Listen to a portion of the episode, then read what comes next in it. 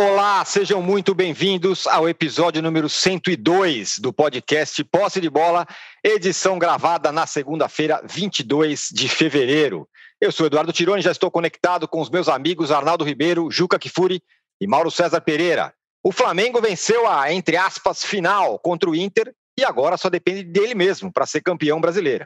brasileiro. Um torcedor do Colorado pagou uma multa de um milhão para que o Rodinei pudesse jogar. E o lateral foi o personagem da partida, expulso no começo do segundo tempo, com o auxílio do VAR. Polêmico, que a gente vai discutir também. Para ser campeão, o Flá tem que passar pelo São Paulo na última rodada. Flamengo, Inter, VAR, Rodinei e o São Paulo serão os temas do nosso primeiro bloco. E o Vasco está virtualmente rebaixado mais uma vez para a Série B, pela quarta vez na sua história em um período de pouco mais de 10 anos. O time empatou com um melancólico Corinthians e o Corinthians indica um caminho parecido com o que o Flamengo fez recentemente: apertar o cinto, pagar a dívida para tentar voltar mais forte no futuro. E esses serão os temas do nosso segundo bloco. O Renato Portaluppi classificou o Grêmio para pré-Libertadores e disse que esse era o objetivo. O Cuca está oficialmente fora do Santos e o São Paulo foi expulso no seu último ato como treinador do Galo, melancólico. Os treinadores serão o foco do nosso terceiro bloco de hoje. Um recado importante: você que assiste a gravação do podcast pelo YouTube, não deixe de se inscrever no canal do All Sport. E você que escuta o podcast na sua plataforma predileta, não deixe de seguir o Posse de Bola. E também não deixe de nos dar likes, porque eu estou sendo humilhado aqui nas redes sociais, porque o Mauro é o, é o, rei dos likes. Ele aqui hoje, nessa edição, ele vai pedir likes também, para a gente chegar num número bem interessante. O Juca já está com a plaquinha dele erguida ali. Bom dia, boa tarde, boa noite a todos. Ô, Juca, no futuro a gente vai lembrar desse jogo Flamengo Internacional como a final do Rodinei, a final do VAR ou a final do Flamengo do Rogério Ceni? Bom dia, boa tarde, boa noite. Nós vamos lembrar como a final em que um time foi melhor do que o outro e ganhou de 2 a 1, um, ajudado por uma expulsão polêmica, mas absolutamente razoável segundo todos os critérios da arbitragem brasileira. Houve o pisão? Houve o pisão.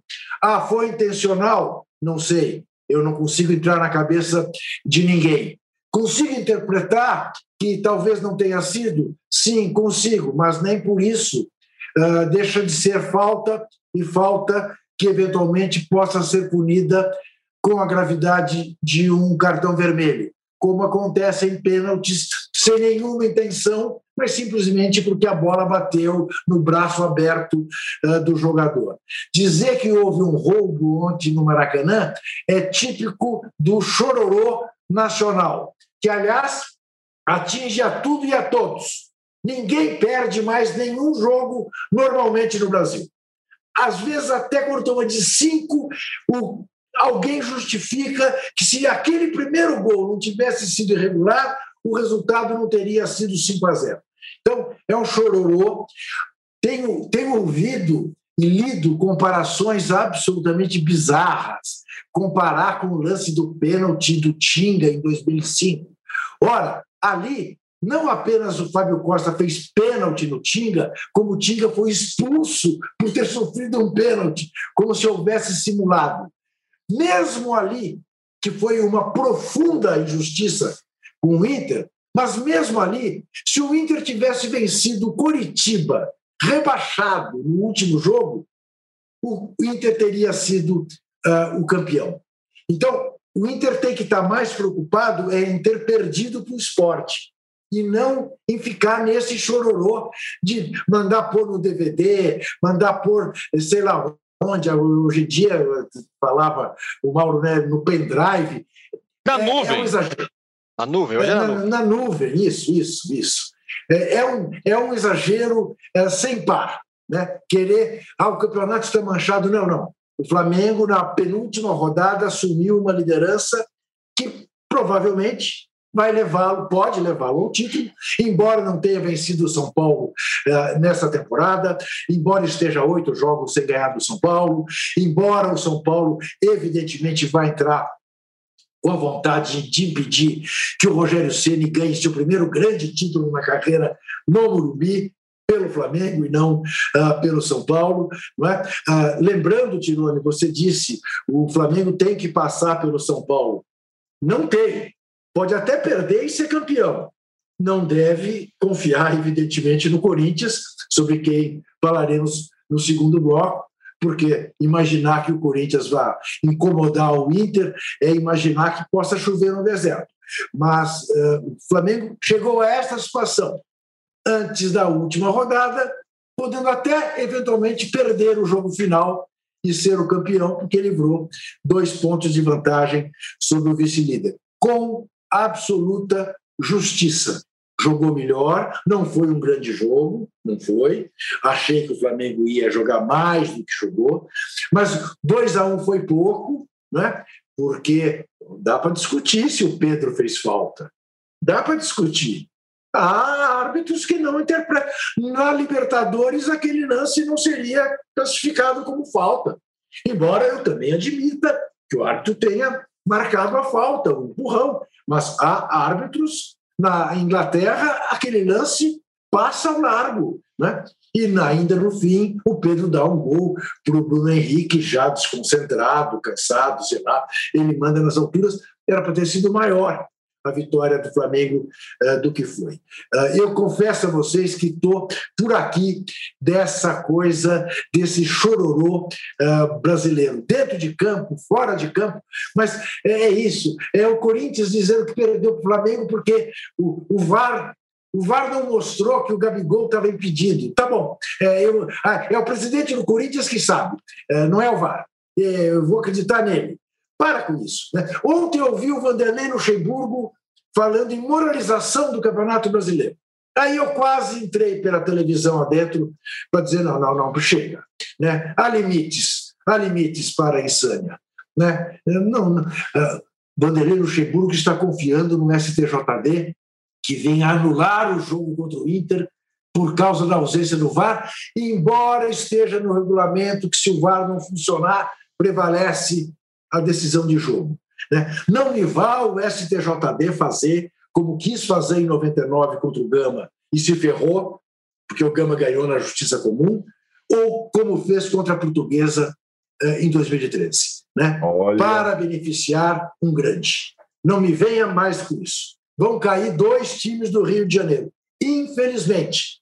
Infelizmente, porque a este ponto chegaram esses dois gigantes do Rio de Janeiro. Tem que cair e tentar se recuperar, sabe Deus como, né? mas não via tapetão, não via STJD. Chega né, desse tipo de, de, de marmelada que caracterizou durante anos o futebol brasileiro. Chega disso, chega de chororô, vamos ao campo. No campo, o Flamengo é o líder, o Flamengo está em vias de ser o primeiro octacampeão brasileiro, bicampeão seguido. O primeiro octacampeão brasileiro. É, é o primeiro. É. Né? Porque tem também né, um bando de revisionistas que acha que Dom Pedro I foi presidente do país, não foi imperador, né? que acha que Taça Brasil é igual ao Campeonato Brasileiro, né? quando não é. Embora a Taça Brasil fosse o troféu mais importante disputado no Brasil na época, como Dom Pedro I era o homem mais poderoso do Brasil na época mas não era presidente da República, porque não existia República, existia Império. Né? É isso. É, é tão simples como isso. Né? E nego fica inventando moda, querendo procurar pelo e ovo. Né? Revisionismos. Revisionismos. Tira o Trotsky da foto. Entendeu? É isso. Porque ele não é mais revolucionário. Né? Ah, a gente já viu essa história. O, o Mauro Juca falou assim: vamos falar do jogo? Então vamos falar do jogo. Claro que você vai falar e pode falar é, ah, as questões. Antes, Oi. Tirone. Fala, Juca, antes, fala. Eu queria agradecer ao amigo do Mauro que mandou essa belíssima obra de arte. Ó, oh, coisa linda. Mulher, Eduardo Barbosa. Mulher, só minha mulher não gostou. Minhas netas adoraram, eu também adorei. Vou, quis pôr na parede da sala, ela não deixou. Um absurdo, uma mulher realmente que não merece ser chamada de mulher, porque como é que impede que se coloque uma obra de arte desta na sala de jantar? Mas vou botar no escritório. Mas quero agradecer. Como é que ele chama o nosso amigo? Eduardo Barbosa, lá de Belém. Essas são aquelas obras feitas com cerâmica lá em, em, no bairro de Paracuri, em Icoaraci, que é distrito de Belém. É, eu já estive lá uma vez, é bem legal. Ele só, assim, é uma infinidade de, de pequenas lojinhas onde se faz de tudo né, é, é, com, com, com, esse, com esse material. E ele mandou um do Corinthians, outros dois de outro clube, para o Arnaldo Putirone, e mandou tô... um do Racing para mim também, que está aqui pregado na minha parede. Eu tô com o meu aqui, muito obrigado ao Xará Eduardo, lindo, tá aqui, ó, tá, tá aqui na minha frente, inclusive. Você podia mostrar, meu? Tô curioso. Vou mostrar, até, até o fim da live será, será revelado. Deixa é. comigo. É, aí, o que você ganhou é o mesmo do Arnaldo? Isso não, não sei. Boa pergunta. Boa pergunta. Boa pergunta, é boa viu? Pergunta. É. O, o Mauro, é, o Juca falou: vamos falar do jogo, vamos falar do jogo. Claro, vamos falar do Rodinei, de todo que, que permeou a partida, mas também queria que você falasse do jogo no seguinte sentido: o Flamengo, de novo, não fez um grande jogo. É, corre o risco do Flamengo ser campeão e falarem, pô, mas não tá jogando, foi campeão, mas não jogou nada. Foi campeão, mas faltou futebol. É, semana passada eu fiz um comentário desses e alguns idiotas tentaram distorcer, é, é, como se eu estivesse defendendo que o Flamengo tivesse que vencer a qualquer custo, jogando futebol medíocre é, que eu tanto critico. Não. Que eu falei foi que o, nem sempre você vai jogar bem, em alguns momentos importa você tentar a vitória. Agora, o Flamengo, mesmo quando não joga bem, o Flamengo busca o gol o tempo todo. O time joga no ataque. O que aconteceu ontem quando saiu expulso o Rodinei? O Rogério tirou um lateral, formou uma linha de três, abriu o Everton Ribeiro na ponta direita ali de vez e meteu mais um centroavante. Ou seja, imediatamente tentou o quê? Tornar o time mais agressivo. Quando o Flamengo fez 2 a 1 um, ele reestruturou a defesa, colocou jogadores mais descansados para poder se organizar melhor, porque o time estava mais exposto, né? Mas o tempo todo foi assim. Teve dois jogos nesse campeonato que vale a pena lembrar. Flamengo e Atlético no Paraná. O Flamengo tentava vencer, fez mudança para vencer o jogo, atacava o Atlético, tomou um gol e perdeu 2 a 1 um. Mas estava em cima do Atlético no segundo tempo buscando a vitória. Inter e Atlético. O Inter abraçou o 0 a 0 Poderia até, claro, não quis correr risco de derrota e também não lutou pela vitória como poderia. E estava na sequência de nove vitórias seguidas. Foi quando o Inter teve interrompida essa série incrível de nove triunfos consecutivos. E aí acabou empatando. Esses dois pontos, que poderia ter vencido, se brigasse mais por eles, talvez hoje fizesse. Faria diferença, né? O Inter estaria dependendo só dele. Né? Parece muito com Vasco e Palmeiras. Palmeiras pensando na final da Libertadores, com o time todo reserva, jogador com medo de se machucar, jogando terça-feira no Allianz Parque, o jogo era sábado contra o Santos do Maracanã, um grande jogo, e o Vasco abraçado com 0 a 0 achando ótimo. Esses dois pontos que o Vasco poderia ter lutado por eles um pouco mais, até no final até brigou naquele jogo, chutou as bolas no gol e tal, hoje faria uma diferença para o Vasco. Que é essa coisa do futebol brasileiro, de achar que empatar fora de casa sempre é bom, nem sempre é bom. Nem sempre é bom. Agora, o jogo, eu acho que o jogo da Rascaeta, né? Um gol e um passe espetacular. E o Gabigol, cara. O Gabigol fez gols nos seis últimos jogos. Hum. Lembra o Bebeto em 87, né? Com gols em todos os jogos na reta final, inclusive contra o Internacional, em Porto aliás, Alegre aliás, e no Maracanã. O gol do Gabigol foi o gol do Gabigol, o segundo gol foi parecido com aquele gol do Bebeto 87, não foi? Muita semelhança. Uma, uma metida de bola e... Do Andrade, o Bebeto é. chega na frente do, do Tafarel, só que foi mais na, na faixa central da área. Isso, Ontem isso. foi mais pelo lado esquerdo, mas uma tacadinha para o gol. O gol do Arrascaeta também em cima do Rodinei. Agora, é, é, vamos lá. Rodinei é um capítulo à parte. Quem conhece o Rodinei, quem já viu, sabe que o Rodinei, eu sempre digo isso, é um jogador atleticamente privilegiado, cara muito forte. Acho que tem todo o perfil para ser um bom lateral, mas não é um bom lateral. E a maior deficiência dele, ele é muito frágil defensivamente. Quando jogava no Flamengo, me lembro de várias vezes que o, que o, o André Rocha, que tem o seu blog no UOL, ele, ele definia elo fraco da defesa. Porque foram várias vezes o Flamengo perdeu jogos, ou empatou, tomou gols em cima do Rodinei. Ou seja, você monta o sistema defensivo, mas tem um elo fraco. Você tem, um, tem alguém ali que pode fraquejar a qualquer momento porque fraqueja demais. E esse jogador, o Inter, gente, o Inter pagou um milhão, vai pagar, né? Um milhão, não importa se fez doação, se fez uma campanha na internet, é, é, de onde saiu o dinheiro. Um milhão para o Rodinei jogar é de uma falta de noção absurda. É isso que o Colorado deveria estar discutindo. Mas teve gente que ainda foi lá aplaudir o Rodinei no, no, no, no aeroporto. O gol do, do Flamengo de empate foi em cima do Rodinei. Era óbvio que o Flamengo, o Rogério, ia colocar o, Bruno Henrique em cima do Rodinei. Se você, por exemplo, tivesse a possibilidade de escalar Vitor Cuesta, que estava suspenso, pagando um milhão, ok. Fosse o goleiro Lomba, que vive uma ótima fase, fez defesas importantes na campanha do Inter, ok. Fosse o Thiago Galhardo lá no começo do campeonato, artilheiro, artilheiro da Série A, também entenderia pagar uma quantia para jogadores importantes.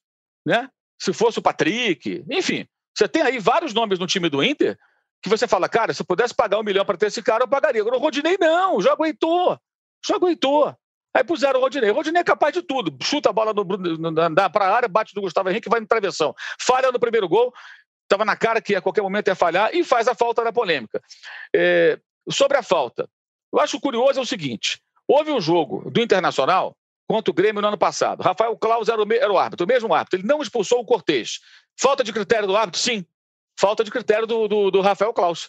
Podemos discutir isso? Devemos discutir isso. Afinal, qual é a sua, Klaus? Os lances são muito parecidos.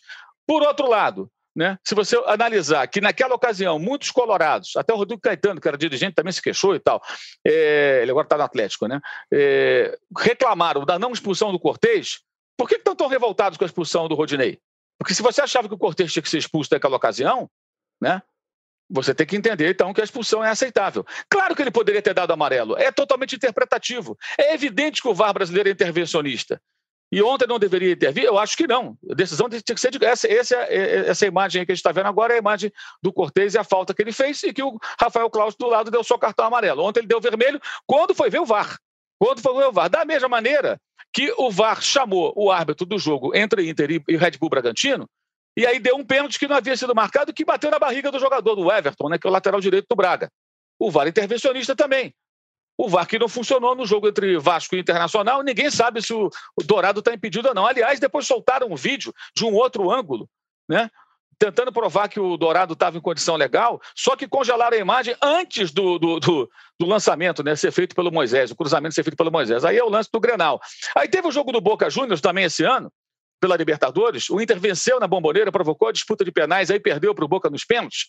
O Bando, jogador do time argentino, fez uma entrada parecida e foi expulso. Eu não vi ninguém do Inter falar que injustiça com o jogador argentino. Foi... Então você vê que esse tipo de critério vai ao bel prazer do árbitro. Como foi aquele pênalti, por exemplo, marcado contra o Red Bull Bragantino a favor do Internacional, como foi o pênalti do Grenal, na rodada anterior, que deu a vitória ao Inter. Uhum. Muita gente acha que não foi, outros acham que foi. Eu acho que foi pênalti a favor do Inter no Grenal, minha opinião. Pênalti do Kahneman. Mas acho que não foi pênalti contra o, contra o Bragantino. Para mim foi um absurdo. A bola bate da barriga do jogador, dá uma resvalada na altura do pulso, aí vai ver o VAR, marca o pênalti. Esse é o lance do Obando, jogador do, do, do Boca. Igual, mesma coisa lá. Qual a diferença? A diferença é um pouco mais acima, um pouco embaixo, mas é o mesmo risco, a mesma coisa, até pela própria definição na súmula. Concordo com o Klaus é, é, deveria explicar qual é, a, qual é a dele, que critério ele adota, podemos questioná-lo. Se fosse amarelo, poderíamos entender como, como uma decisão correta, porque é interpretativo, como tantos outros lances. Como o Botafogo jogando contra o Internacional vencia o Inter por 1 a 0 no Engenhão, já esqueceram esse jogo, né? E aí a arbitragem voltou, a, como dizíamos antigamente, voltou a fita. Voltou, voltou, voltou, voltou para achar uma falta e anular um gol do Botafogo, que estava empatando o jogo naquele momento. Já esqueceram isso?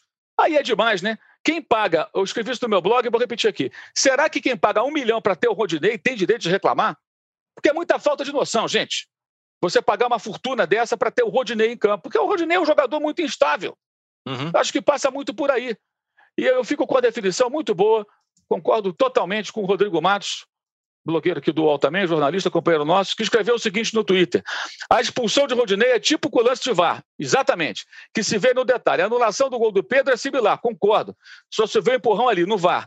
Pênaltis para o Inter contra o Grêmio e Red Bull são de VAR também. Exatamente. Contra o Vasco não teve checagem. O Inter quer um VAR on e off de acordo com a sua conveniência. É isso. De acordo com a sua conveniência. É isso. O Inter não. Pessoas ligadas ao Inter, alguns torcedores, alguns colegas da imprensa gaúcha, sei lá mais quem. Mas, enfim, se isso. E o Inter não perdeu o campeonato. Tem uma rodada. Vai jogar com o Corinthians e o Flamengo vai jogar com o São Paulo. O Flamengo não venceu o São Paulo, o Inter cumprindo lá a sua parte vencendo em Porto Alegre, será o campeão. Eu acho que o Inter tem que se concentrar nisso e não tropeçar no Corinthians. Porque o jogo contra o Corinthians é um jogo que parece fácil, mas qualquer jogo para um time reativo como o Inter pode se tornar complicado quando fica em desvantagem. Vídeo esporte. E, aliás, essa é uma discussão que deveria ter hoje no Internacional. Perderam para o esporte, empataram com o Atlético, interromperam a série de vitórias. A derrota para o esporte foi decisiva. Agora, existem vários jogos ao longo do campeonato, envolvendo vários times, que a gente pode discutir os critérios de arbitragem do VAR. Não dá para recortar só esse e falar só desse. Inclusive, alguns que beneficiaram, entre aspas, sempre, né? Que o VAR não é para beneficiar, para corrigir erros, é, é, o Internacional. Ontem eu comentei um jogo do Campeonato Francês, PSG 0, Mônaco 2. O couro come, meu irmão. O árbitro francês, ó, nem aí. Até eu, você sabe que eu não sou nada favorável a faltinhas. Uhum. Até certa hora eu falei, o Rob Porto estava narrando, eu falei, ó, tá passando um pouco do ponto, né? Porque, cara, uhum. cada, cada enxadada, e o cara nem aí, segue o jogo, vambora, não quero saber. O árbitro francês traz um maluco desse para cá, não seria cartão, nem cartão amarelo o Rodney ia tomar, talvez, ia seguir o jogo. Porque a arbitragem, ela é muito subjetiva. E o VAR atrapalha, claro que atrapalha porque ele interfere a toda hora com a arbitragem é. brasileira intervencionista, mas isso aconteceu o campeonato inteiro. Houve momentos que o Inter chegou ao gol graças a essa maldita eh, intervenção constante do VAR, e em outras vai acontecer o contrário. Foi o que aconteceu ontem. Agora, o Flamengo poderia ter vencido o Inter com o Rodinei em campo? Claro que sim. Em cima do próprio Rodinei, como fez o primeiro gol. É. É, o Arnaldo, o campeonato, no fim das contas, vai terminar daquele jeitão que você gosta, né? Com VAR, com polêmica. Ô, Oi, diga lá. Vamos estabelecer uma meta aqui, 5 mil likes, pelo menos, né? É isso, o Mauro, o Mauro tem mil 200, o Mauro tem 200 mil likes na live dele, a gente tem Não, que 50, mil. 51 mil ontem. 51 então, mil. Então, senhores, por favor, né? Vocês não vão 5 é... mil, 10%, Âncora, eles conseguem, vai, você 10%, consegue. 5 mil likes, vai, por favor. Até o Mauro tá pedindo aqui, Juca com a plaquinha, Arnaldo. Arnaldo, fala aí. É, até tá o Rodinei daquele... tá pedindo like. Até, até, o Rodinei, o Klaus, tá todo mundo pedindo like. Um milhão de likes. Um milhão. o, o, Arnaldo, o campeonato no fim tá daquele jeitão que você gosta, com VAR, com intervenção, com todo mundo discutindo arbitragem. E ó, a justiça seja muito feita, se não você não foi o primeiro, mas pode ter sido um dos primeiros caras a falar: olha, esse negócio do VAR no Brasil vai interferir claro. o tempo todo no jogo. Diga lá. É, isso para mim estava óbvio. Eu às vezes tenho uma esperança vã de que em algumas partidas, aquelas mais importantes, com árbitros mais preparados, como é o caso do Rafael Claus, esse intervencionismo seja menor. Mas eu sempre me decepciono, é sempre a mesma coisa. É, e acho que não é só essa partida, como disse o Mauro, como disse o Juca, é o campeonato. O campeonato, e não é a favor de um time, né? O campeonato é manchado pelo VAR, campeonato brasileiro desse ano. Espero que não seja, e aí eu já me conformei com isso, espero que não seja manchado pelo STJD. Tem uma nuvem aí, nós vamos. Talvez o campeonato acabe e essa coisa continue no STJD, o que pode ser pior do que as manchas do VAR. É, o VAR é um desastre no Brasil. O VAR, é muito culpa nossa também, acho que a, a imprensa é, brasileira se acostumou nos últimos anos a só ver futebol via arbitragem, com o VAR isso foi amplificado. O VAR, é, o Mauro estava mostrando as fotos, é, eu, é, nada mais representativo, que o VAR, sobretudo no Brasil, ele é uma foto, ele é um close, ele, ele não. Primeiro, o VAR ele não coloca normalmente o lance na velocidade velocidade normal e não entra no contexto do lance. Então ele não serve. Porque se você ficar pegando fotos e fotos de entrada por cima, tornozelo torcido, perna quebrada, você sempre vai achar que é para expulsão. E não é assim, o jogo não é assim. Esse lance do Rodinei é tão curioso, porque ele é um dos primeiros que eu vi em que é, ele não é o jogador a desarmar o adversário, ele tem a posse de bola.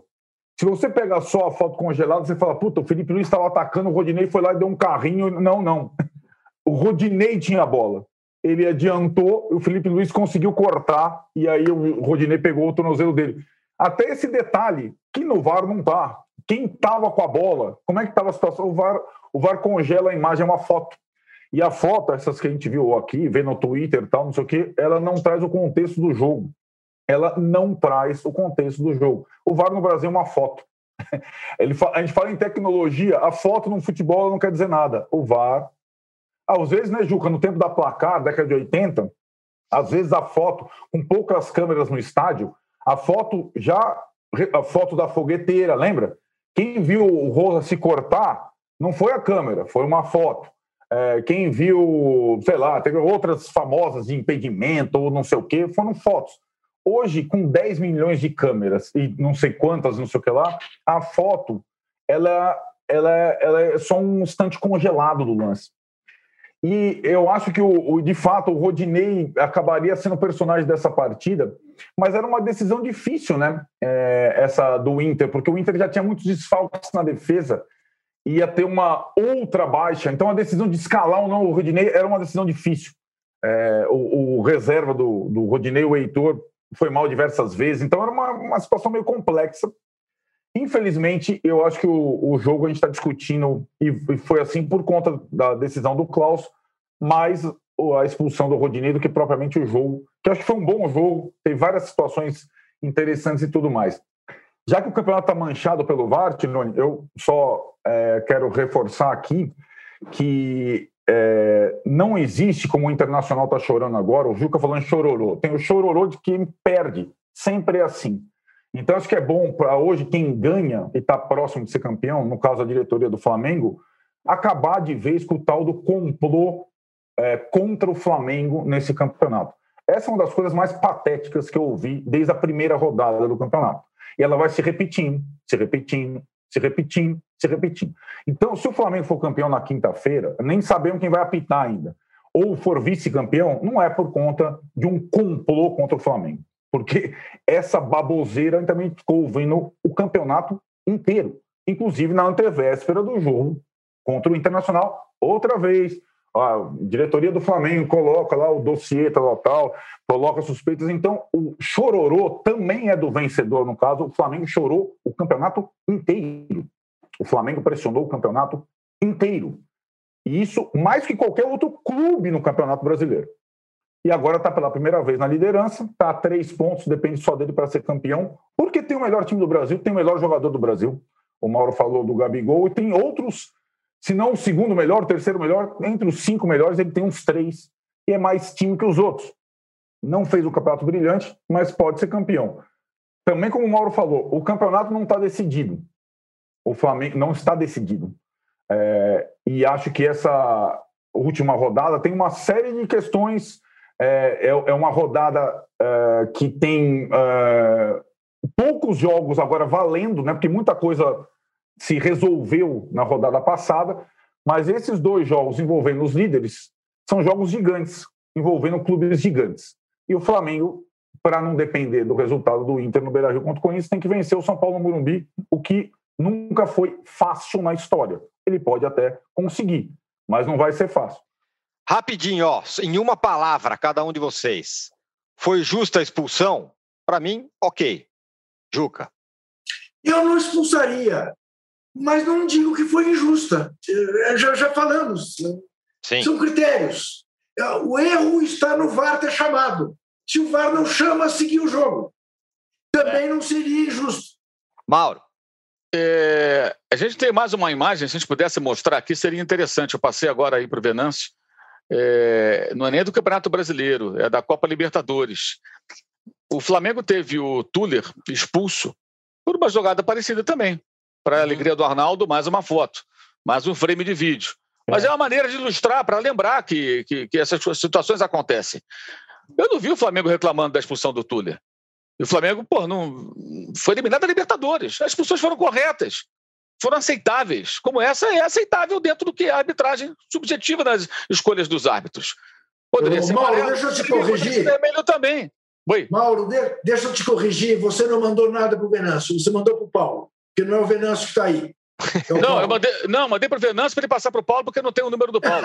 então tá ah, tá. Muito Pô, tá Venâncio, mas o Venâncio já encaminhou para o Paulo. Eu não tinha o número dele, eu mandei para o Venâncio. É, então, o que acontece? É, houve isso contra o próprio Flamengo, e foi correta a expulsão. Não vi ninguém reclamar quando o Túlio foi expulso. Uma entrada que ele deu no Lisandro Lopes. Aliás, o Lisandro conseguiu expulsar ele, o, expulsar entre aspas, e o Rodrigo Caio, só na manha, só na malandragem, dá o corpo, o otário vem por trás e pá, Cartão, meu irmão. Rua.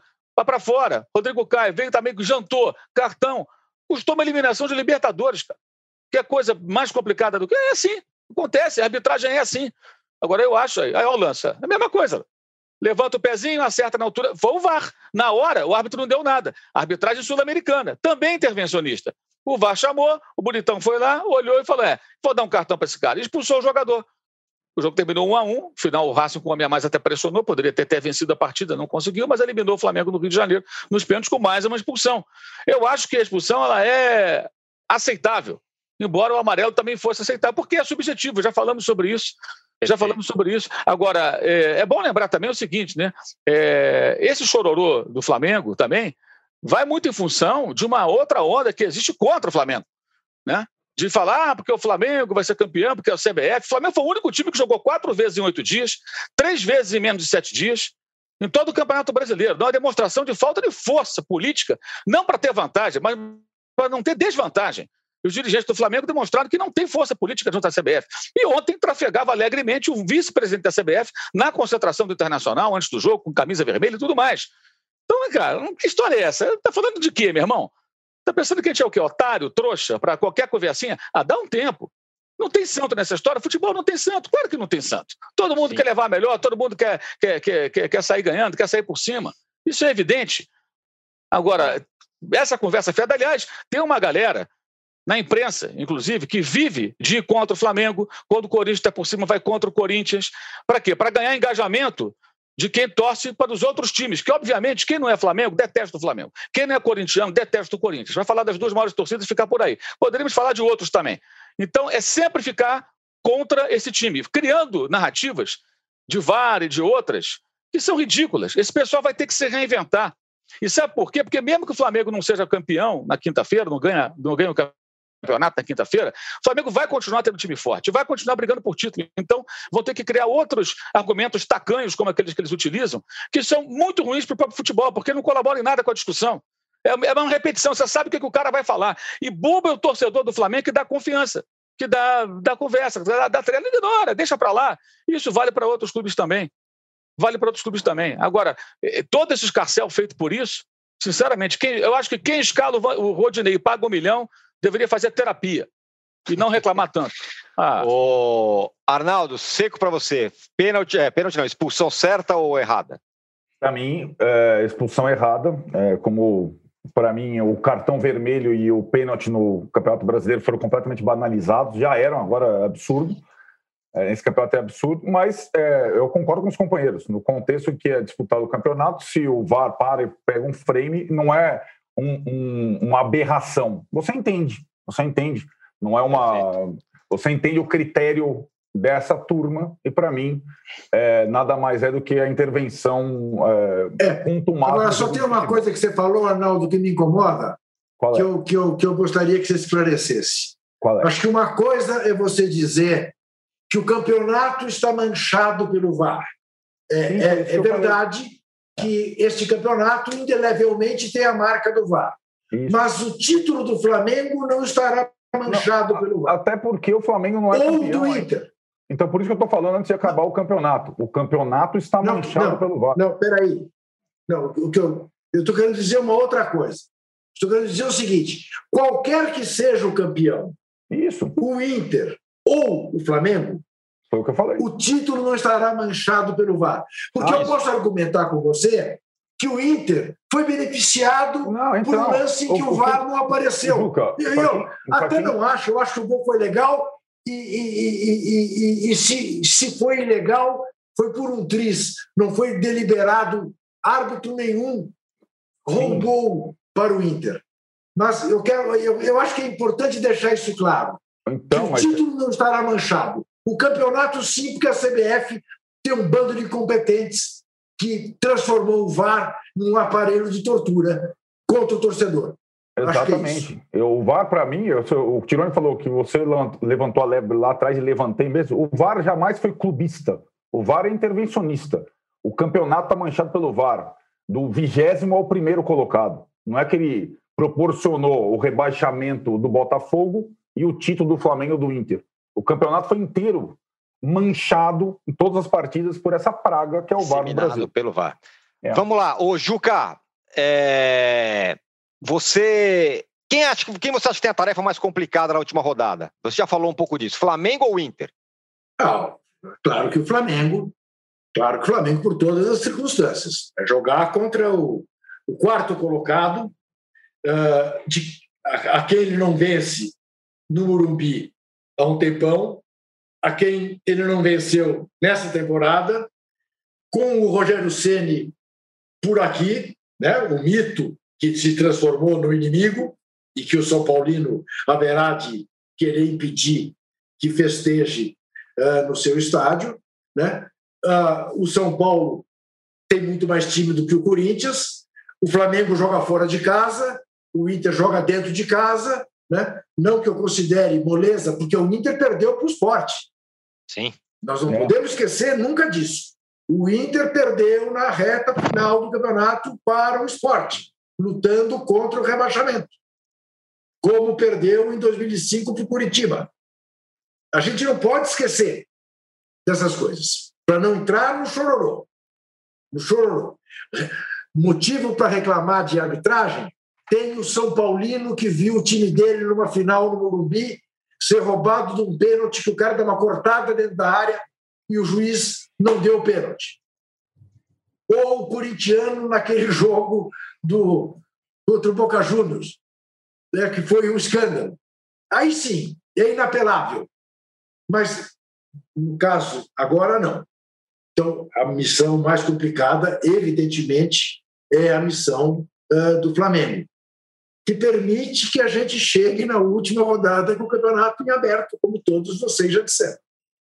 O Arnaldo, é, o Flamengo vai encarar o São Paulo na última rodada com todas as questões que envolvem esse, esse jogo, certo?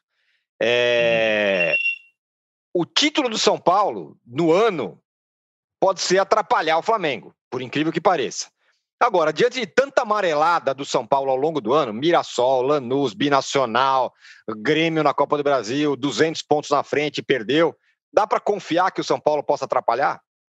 Não, confiar não dá para confiar, mas confiar que o São Paulo fará o possível, eu acho que dá. É, em termos de, de interesse próprio no jogo, depende muito do que o São Paulo fizer contra o Botafogo. Se o São Paulo ganhar do Botafogo, ele já vai estar classificado na fase de grupos ele não precisaria mais de pontos nesse campeonato, mas aí tem outras questões. O que eu posso assegurar para você, Tironi, é que é, nesse campeonato que várias semelhanças foram colocadas como é, o título do Flamengo em 2009, aquela arrancada final, né, que o Flamengo chega e atropela a galera, é, nas últimas rodadas, inclusive, é que, diferentemente do Grêmio, que enfrentou o Flamengo no Maracanã na última rodada de 2009, o São Paulo não vai dar férias aos jogadores e não vai para o time reserva ou sub-20 para o jogo. É, o São Paulo, e aí até porque tem, tem esses fatores que vocês falaram, o Juca falou também. Tem o fator, o jogo é na casa do São Paulo. Tem o fator Rogério Ceni. Tem o fator é, é, possivelmente atrapalhar o melhor time do Brasil. Tem várias coisas de interesse do São Paulo na partida. Então, o São Paulo acho que não vai ser um adversário fácil. O São Paulo além da questão do retrospecto histórico, o Flamengo, nesse campeonato, perdeu duas partidas no Morumbi apenas. Uma para o Internacional, que era por 5 a 1 em que o técnico foi mantido, e a do Santos reserva na sequência, na, imediatamente antes, por 1 a 0 O resto, o São Paulo não perdeu. É, é, não, é um, não é um adversário fácil de ser batido nos seus domínios, e acho que o Flamengo vai ter dificuldade. Agora, também, assim como eu não acho fava contado o Flamengo ganhar do São Paulo no Morumbi. Também não acho que o Inter já ganhou do Corinthians, apesar das fragilidades do Corinthians. O Inter tem uma pressão imensa, né? E lidou com isso algumas vezes bem e outras vezes não tão bem. Então, acho as duas partidas difíceis, é, cada um com a sua característica. E acho que o São Paulo vai ser um adversário mais difícil do que foi o Grêmio em 2009, por exemplo, o Flamengo. Muito bem, ó, a gente está com uma audiência brutal, mas isso não está sendo refletido nos likes, embora a gente já bateu. Ah, mas já melhorou, hein? Já, já bateu a nossa, já bateu a nossa, nossa meta inicial, a sua meta inicial, que era de 5 mil. Você está, então, inclusive, humilde. A, meta. a meta é de 10 mil agora. Isso, a meta é de 10 mil likes. Vão fazer chegar nesse número aqui, porque vocês não sabem, mas quando, quando a gente sai para o intervalo, o Mauro fica zoando com a minha cara que ele tem lá 200 mil likes. Fica dando like. E a gente tem 7 mil. Então, portanto, vamos chegar a 10 mil aqui. Certo, o, Juca? O, o, o âncora. Diga. É, aí não é para dar like, não, é para ler. Sugiro que as pessoas que nos acompanham, os nossos simpaticíssimos internautas, acessem a matéria do Léo Burlar no UOL Dirigentes de Flamengo e Inter pressionam o juiz e acirram ânimos do Maracanã. Dá para ter uma clara noção, tem fotos, inclusive, tem lá o presidente, da, o vice-presidente da CBF, inclusive, lá com a camisa vermelha. Uma animação total. Aí você vê realmente que, o, o que é o futebol, o que são os cartolas, como eles reclamam de rigorosamente tudo dentro de um jogo de futebol. Ele relata tudo, Léo, relata tudo da matéria, no texto né, passou o jogo de olho nos dirigentes dos dois times, é o tempo todo cornetando, reclamando. Nunca tá bom, sempre tá ruim. É, é muito chato, é muito chato. Né? E Tem lá o noveleto lá de camisa vermelha, bela camisa vermelha, inclusive, né? Um vermelhão bonito. Eu gosto de camisa vermelha, eu acho uma cor muito simpática também. eu também. Você também gosta, né? Eu também gosto. O Juca não gosta tanto. Gosta, gosta. Dizer, tem um pouquinho gosta, de vermelho gosta, na sua é, vida. É, é, é, verdade, tem razão. Voltamos em 30 segundos para falar do rebaixamento, muito provável rebaixamento do Vasco e do Corinthians, que vai dar uma flamengada, no sentido de que vai arrumar a casa para voltar mais forte. Já voltamos. Em 2021, a gente quer que tudo seja diferente, mas a emoção do Brasileirão vai continuar a mesma. É disputa para entrar no G4, briga para escapar do rebaixamento, polêmica com VAR, enfim. É o maior campeonato do futebol nacional.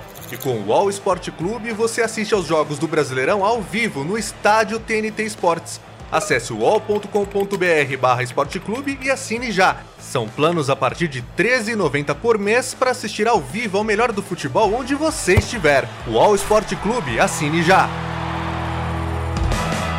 Estamos de volta para o segundo bloco do episódio 102 do podcast Posse de Bola. Vamos falar do rebaixamento do Vasco e também do Corinthians. Empataram em 0 a 0 no fim de semana num jogo muito triste, muito ruim, ruim demais. O Mauro, são quatro rebaixamentos no, do Vasco em um período aí de pouco mais de 10 anos, né? O primeiro rebaixamento foi em 2007 do Vasco. É, a gente pode, lamentavelmente, estar vendo um clube ficar menor, um clube gigante ficar menor? Sim, sem dúvida, sem dúvida. Aliás, esse, esse, caso do Vasco, acho que merece voltar um pouco no início do campeonato, né? É, acho que o torcedor do Vasco tem que ficar bem ligado e lembrar muito bem que quando começou o Campeonato Brasileiro, o Vasco fez ali um brilhareco, o Náutico foi líder do Campeonato Brasileiro, sabia? 2006, acho que isso, ou sete. Enfim, primeira e segunda rodada, o Náutico foi o primeiro time do Nordeste a liderar pontos corridos e tal. Depois quase que foi rebaixado, depois foi rebaixado logo de seguida e foi parar na terceira divisão. Liderar o campeonato, ficar entre os primeiros colocados nas primeiras rodadas, isso não tem grande importância. A única importância é você estar tá acumulando pontos ali que podem ser muito importantes no final. E nem aqueles pontos do ramonismo bastaram. Houve uma, uma visão muito torta de parte da imprensa com relação ao chamado ramonismo. Foi tratado o Ramon Menezes como se fosse um técnico diferente, não era. O que ele fazia no Vasco era a mesma coisa que o Abel tentou fazer e não conseguiu, mas conseguiu no Internacional. O tal do time reativo, que estava numa fase, eu publiquei isso, inclusive, a média de, de, de, acertos nas finalizações era algo impressionante, uma fase que o Vasco chutava a bola e ia para o gol. O Cano uh, tinha uma chance de fazer o gol. Contra o São Paulo, por exemplo, na vitória 2x1, ele chutou duas vezes no gol, fez dois gols e ganhou, o jogo 2x1. Era impressionante. Tudo estava dando certo. É evidente que aquilo não ia durar.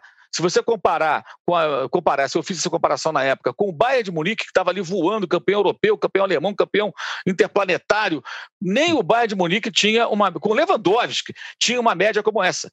Sabe, de, era, eram cinco chutes, um gol. A do Bayern era sete ou oito, a do Bayern.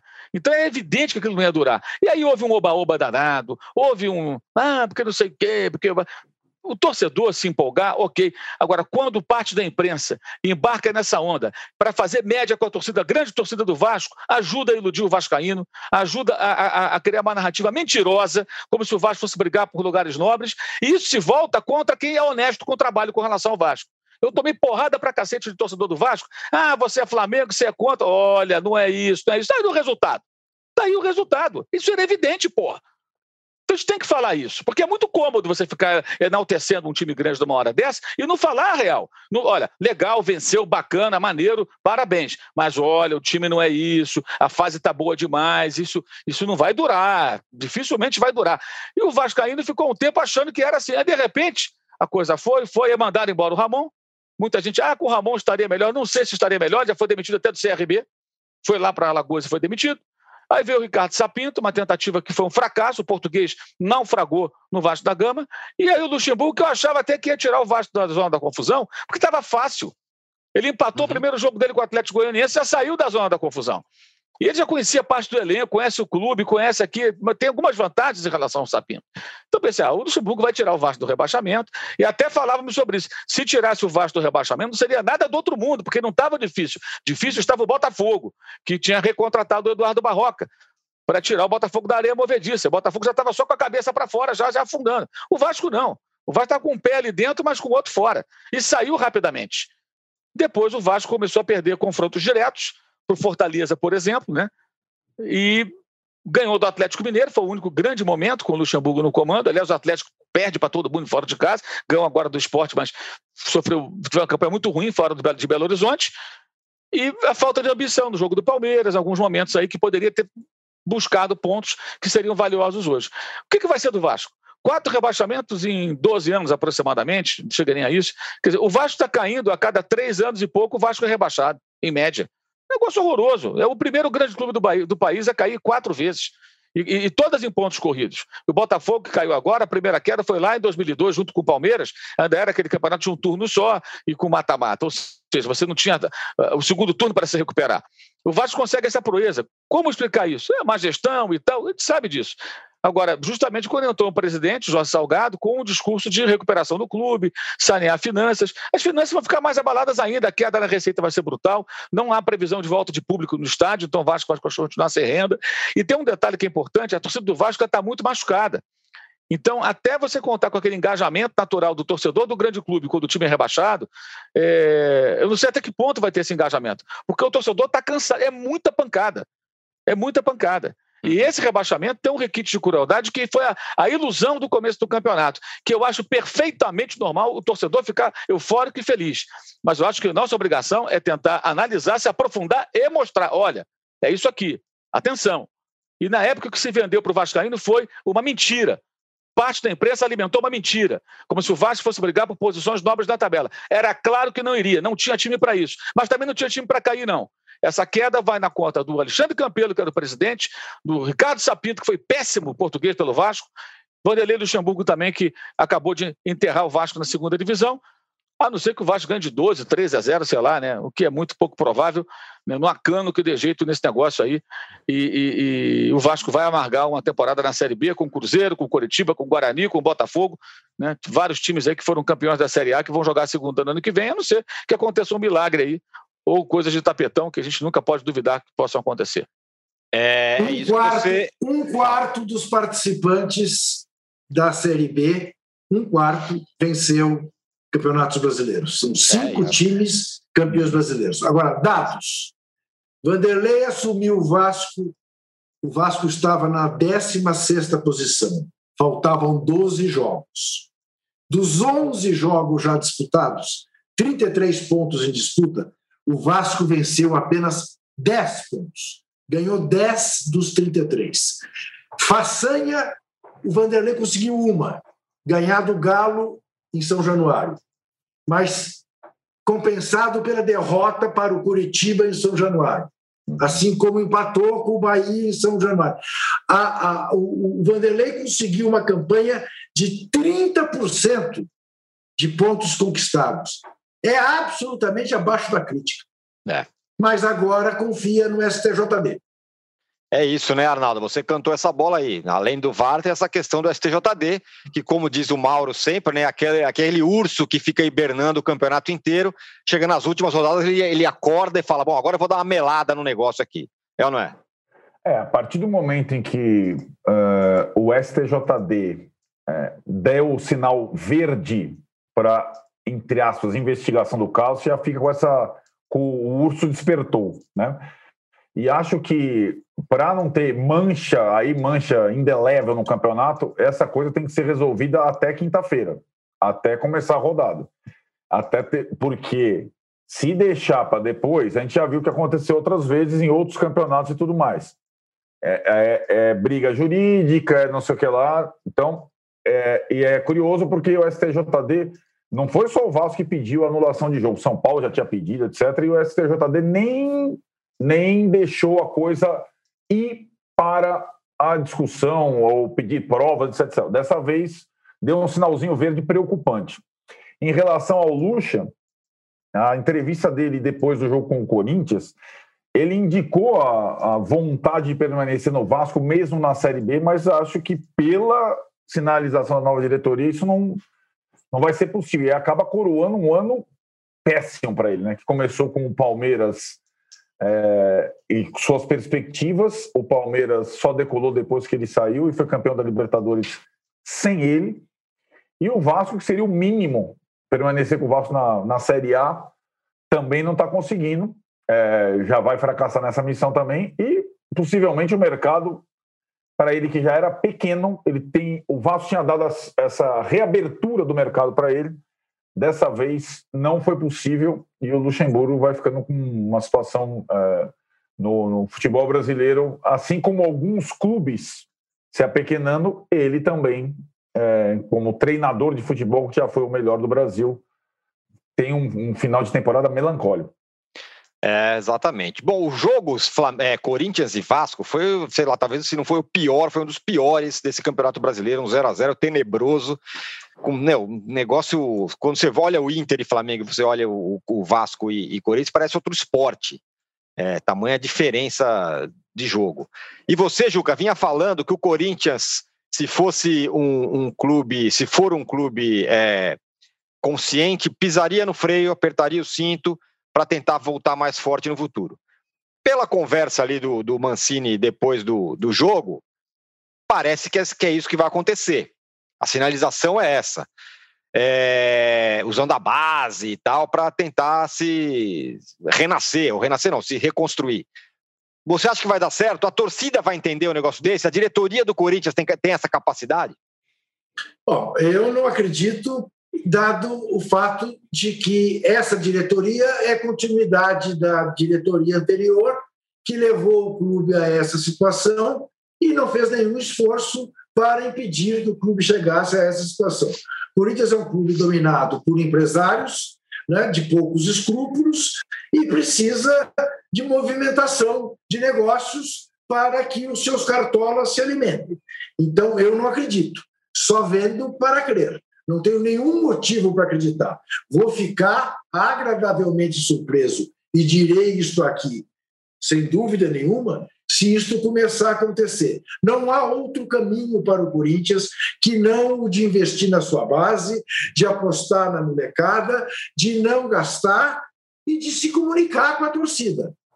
Isso depende também do poder de comunicação da nova direção, eh, para que o torcedor entenda. Uh, digamos que é mais fácil fazer isso sem torcida no estádio, ou, se a torcida voltar ao estádio, numa conversa com a torcida. Dizer: olha, nós vamos passar dois, três, quatro anos aqui comendo o pão que o diabo amassou, mas vamos reestruturar o Corinthians de maneira tal que o Corinthians vai ser autossustentável. E se há um clube no Brasil em condições de autossustentabilidade, o, o, o que tem mais condição para isso, mais até do que o Flamengo, é o Corinthians, pela simples razão de ter a maior torcida no mercado em que se encontra. É diferente da torcida do Flamengo, que é atomizada, espalhada pelo país. O Corinthians tem em São Paulo a maior torcida do Brasil, no maior mercado brasileiro. Se souber explorar isso, vira uma potência. Mas, para isso, não pode continuar na política que o trouxe até aqui. Vai mudar? Havia um candidato com essa proposta, o Mário Bob. Foi derrotado em terceiro lugar, o que revela aquilo que eu já disse e vou repetir, que o Corinthians não tem sócios, tem cúmplices, porque só cúmplices mantêm essa situação. Muito bem, é isso aí. É, é, curioso, né? Porque vários clubes agora estão olhando e falando assim: ah, acho que o Flamengo fez certo, vamos fazer também. É o Vasco que parece que quer fazer, é o Corinthians que vai fazer, é o São Paulo que mais ou menos diz que vai fazer. O Vasco, o Vasco, âncora, a gente tem motivo para acreditar, até prova em contrário. Porque é a postura, sempre foi, do Jorge Salgado, que é uma pessoa séria. Não é o que a gente encontra até prova em contrário, em outros clubes que você cita. Muito bem. Ó, fechamos o segundo bloco do episódio 102 do podcast Posse de Bola. No terceiro bloco, vamos falar dos professores. Cuca, Renato, Sampaoli, o último ato triste do Sampaoli. Voltamos aí em 30 segundos falta, chegando. Em... Falta um pouco para 10 mil, hein? Falta um pouco para 10 mil. A gente podia, inclusive, falar que podemos chegar a 11 mil com o apoio de vocês. 11 12, mil likes. 12, 12. 12 não se fala mais nisso. Ou como Perfeito. diria Cícero Melo, 12. 12. Voltamos já. Enquanto na rua o comércio tem hora para fechar, na internet ele continua sempre aberto. E agora você pode abrir o seu negócio ou levá-lo para a internet com toda a facilidade, experiência e segurança do UOL. Chegou o UOL Meu Negócio. Com ele, você tem o criador de sites e a loja virtual para começar a crescer na internet. Faça como milhares de clientes. Acesse agora mesmo uol.com.br barra meu negócio e leve o seu negócio para a internet. UOL Meu Negócio, apoiador oficial do seu sonho. Estamos de volta para o terceiro bloco do episódio ô, 102. Ô, Oi, Juca. Fala. Âncora, você fez uma promessa que parece que você não vai cumprir. Eu fiquei imaginando agora no intervalo que você iria se levantar, buscar um prato que você recebeu, mas parece ah, sim. que não... eu tinha esquecido. Eu vou, pegar, eu vou pegar, eu vou, eu vou pegar já já. E hora que hora que tiver fechado em algum de vocês e não com os quatro, eu vou lá e pego e, e mostro até o fim. Agora, pode deixar, Juca. Prometido está prometido. Inclusive, a gente quer que vocês prometam que a gente vai chegar em 12 mil likes. É, ô, Mauro. É, já foi. Hein? Já foi, 12 mil. Ah. Esse último ato do São Paulo aí, de expulsão, agora vai embora. Se a gente elogiou tanto o São Paulo e tudo que ele fez no Santos ano passado, com, com, com, com razão, esse ano foi, foi triste e o último ato mais ainda, né? A questão é a seguinte: São Paulo tem um lado bem mala, né? Todo mundo que trabalha com ele fala sobre isso, né? É, e essa malícia, digamos assim, do Jorge São Paulo, ela foi de certa forma ofuscada pelo, pelo que o Santos produziu. O Santos não foi campeão, mas o Santos não era um time candidato a título, foi vice-campeão brasileiro, fez partidas muito boas, né? Jogadores que não eram vistos com, com, como jogadores de destaque conseguiram se destacar. Acho até que há um legado do São Paulo e do Santos, vice-campeão da Libertadores nesse ano. É, parte do sucesso do Santos também se deve ao trabalho que ele realizou na temporada anterior, mas esse ano no Atlético foi um fiasco, porque o Atlético contratou o São Paulo para ser campeão brasileiro e fez várias contratações de jogadores atendendo pedidos do Jorge Sampaoli. E o Atlético está precocemente fora da briga, né? Matematicamente, o Atlético está fora da briga desde o meio da semana, né? Mas ele já está fora da briga faz muito tempo, na prática, se você analisar o que vem, vinha já acontecendo. E aí, mais essa pataquada final, ele vai, ao que tudo indica, para o Olympique de Marseille. Ele tem a proposta do Al Hilal também, do, da Arábia Saudita, mas ele quer voltar para a Europa. Até eu conversei com uma pessoa próxima ao técnico essa semana e falou: olha, ele deve ir para o Olympique mesmo, ele está novamente seduzido pela ideia de trabalhar no futebol europeu. E a gente sabe muito bem que quando ele veio para o Santos e depois para o Atlético, e se fosse o São Paulo, o Corinthians, o Flamengo, o Grêmio, qualquer outro clube brasileiro, é, o cara veio para cá no momento que ele estava em baixa, né, porque ele trabalhou no Sevilha, lembrando, saiu para comandar a seleção da Argentina, foi um fiasco a Copa do Mundo da Argentina, então ele se desvalorizou do mercado e não tem penetração no mercado argentino. Os clubes de lá, até lá, muito se comenta, por que ele tem tanta moral no Brasil e tal? É, e é verdade, ele tem muito mais prestígio aqui do que no seu país. E de repente o mercado brasileiro era interessante para ele, paga bem. Né? Ele gostou de morar no Brasil, estabeleceu residência em Búzios né, e tudo mais, curtia muito a cidade de Santos, andava de bicicleta. É, eu sei que até teve aquela coisa, né? Argentino anda de bicicleta, tudo, né? É, do Levir Coupe. E o fato é que essa temporada foi ruim, e ele deverá seguir para o futebol europeu para comandar um grande time do futebol francês que vive uma fase muito complicada. É um clube muito difícil também, né? De uma torcida muito fanática e é um clube bem, bem complicado o Olympique de Marseille. Ele deve ir para lá e o Atlético vai ter que encontrar um treinador que tenha a capacidade de herdar esse elenco e transformar numa equipe. O Nátio Fernandes está chegando para o Galo e nem vai trabalhar com o São Paulo. É ótimo é. jogador, mas o técnico que vai chegar você tem que mostrar, olha, seguinte, olha, temos que fazer um bolo aqui. Esses são os ingredientes, que não dá para o Atlético agora sair negociando todo mundo e trazer outros caras. Já pensou? Chega outro técnico, não, não quero usar Nacho, não quero o Nacho, não quero o Keno, não quero o Vargas, é, não quero o Hulk, nem quero o Júnior Alonso. Muda tudo. Não, não dá, não dá. Vai ter que trabalhar. E olha, o elenco é bom. Pô. O técnico que assumir tem que pensar: olha, tem essa galera aqui. De repente vai trazer um jogador ou outro, ok, mas você tem que pensar nisso. Um técnico capaz de utilizar esses atletas, esse elenco, e formar uma equipe mais confiável do que a do São Paulo. Ele é um bom técnico? Eu acho que ele é um ótimo técnico, mas é uma figura muito controversa, um cara complicado no relacionamento. Repito, várias pessoas do Santos, do Atlético e lá da Argentina falam sobre isso já há muito tempo, que ele não é fácil de lidar, mas achei muito melancólica a sua participação nessa temporada no Galo e esse adeus, ao que tudo indica, né? É, não tanto quanto patético até, né? O Mauro, o Arnaldo, É, e por outro lado, a gente acabou de falar que, você mesmo acabou de falar que o mercado para o Luxemburgo, depois desse fiasco, diminui. Será que para o Cuca aumenta? Ontem ele foi é, oficialmente desligado do Santos, que vai contratar, contratou o Ariel Holan, e ele agora está aí no mercado. Ele não consegue fazer, por conta dele mesmo, trabalhos longos. Né? Ele ganha, vai lá, é campeão, faz boa campanha, como fez boa campanha agora no Santos, embora não tenha sido campeão, e fala: bom, eu vou embora, não vou mais ficar. É um técnico estranho, mas o mercado parece que se amplia para ele né, depois dessa temporada. É, ele é um técnico estranho, mas ao mesmo tempo criativo, etc. Eu acho que ele, mesmo tendo perdido a final da Libertadores com a assinatura dele, aquele lance da expulsão e tudo mais, no final, ele teve o mérito de não entregar as pontas, né? Ou entregar. Ele, logo depois, ele já anunciou que não ficaria. E a minha impressão era: pô, é, o Santos agora negociando Lucas Veríssimo, negociando Pituca, o Cuca já disse que não vai ficar. O Santos não vai ter força para ganhar mais partidas. Acabou a temporada para o Santos.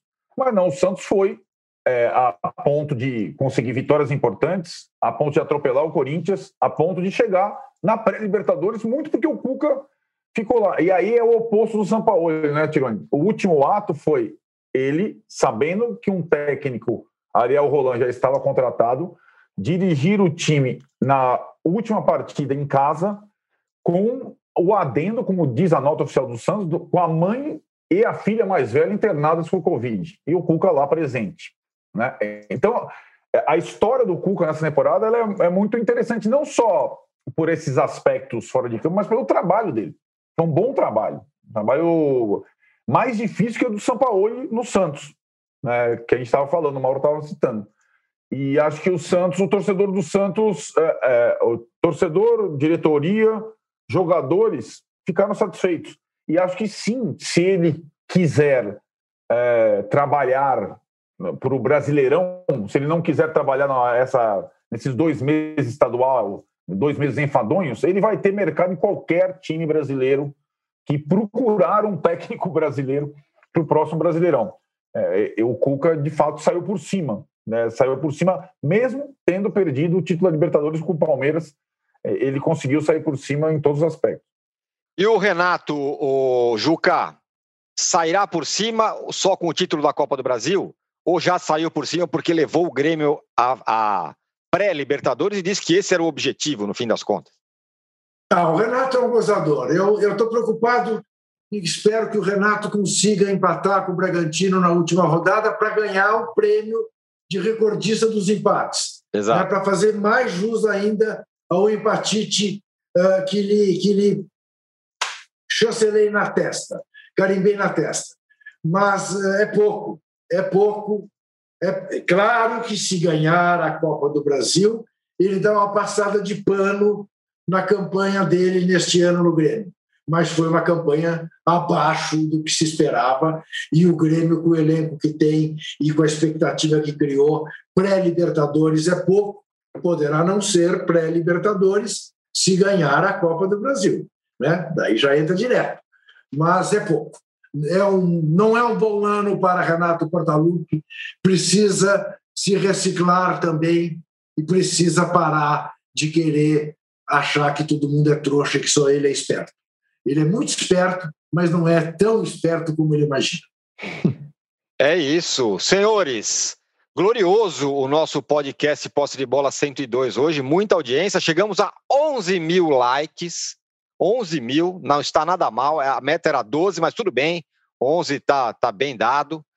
É, obrigado, Juca, obrigado, Mauro, obrigado, Arnaldo. Juca, eu que sou um cara que cumpre as suas promessas, tá aqui, ó, tem inclusive um negocinho aqui, ó, atrás, que você pode pendurar na parede é, e agradecer ó, ao, ao Eduardo, meu é. xará, que mandou uhum. esse belo presente para mim, muito legal.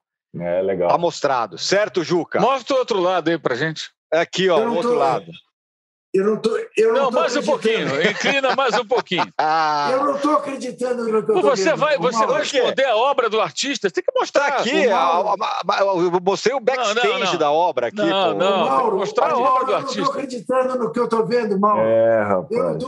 Eu estou vendo mais um prestidigitador. Entendeu? Esse é o Brasil de hoje. Esse é o Brasil de hoje. Olha aqui, é vamos mostrar os nossos. Ó, ó, ah, aqui, esse é lindo. Olha o do Racing do Corinthians. Lindo, lindo. Lindo. O Arnaldo também vai. O meu o foi Arnaldo... para Atibaia, foi, foi retirado. Já foi para Atibaia o do Arnaldo. Vai estar tá lá atrás, do lado do, do pôster do Renato Aqui, Gaúcho. Lá vai estar. Tá. Tem que fazer assim, olha. Assim é e assim. Faz, é. faz assim. Mauro. Vai, você consegue. Vai. Ô, Mauro, Hã? Ô, Mauro Estou esperando um do Flamengo ficou... agora. Ele vai ter que mandar um do Flamengo também. Até ficou azul de vergonha. Ficou mesmo aqui, é. ó. Peraí, deixa eu bater o branco aqui. Ô, Mauro, se, se, se, se, o âncora queria no começo do posse de bola que esse Flamengo e Inter fosse o Flamengo e Inter, uh, o Flamengo e Inter do Rodinei, esse, esse posse de bola é o posse de bola da falsificação. É, é o a galera, a galera tá do meu lado né, aqui, rapaz. Da, tá tudo certo. Do falsete. É. Olha só que é, coisa. Olha só, o âncora, Que fazem, ficou azul e ele é. ficou vermelho. Não há de ser nada. Senhores, voltaremos sexta-feira com Nossa pratos, senhora. com o campeão brasileiro decretado, Flamengo ou Internacional. Enfim, voltamos sexta-feira. Valeu, mal. Fala, oh, É o posse de bola do segredo de Purichinelo. Boa. Muito bem. Valeu, Juca. Valeu, Mauro. Valeu, Arnaldo. Valeu, Paulo. Valeu para todo mundo. Rubens, todo mundo que esteve aqui com a gente. Braço. Você pode ouvir este e outros podcasts do UOL em uol.com.br podcasts. Posse de Bola tem pauta e edição de Arnaldo Ribeiro e Eduardo Tironi, produção de Rubens Lisboa, edição de áudio de João Pedro Pinheiro e coordenação de Juliana Carpanês.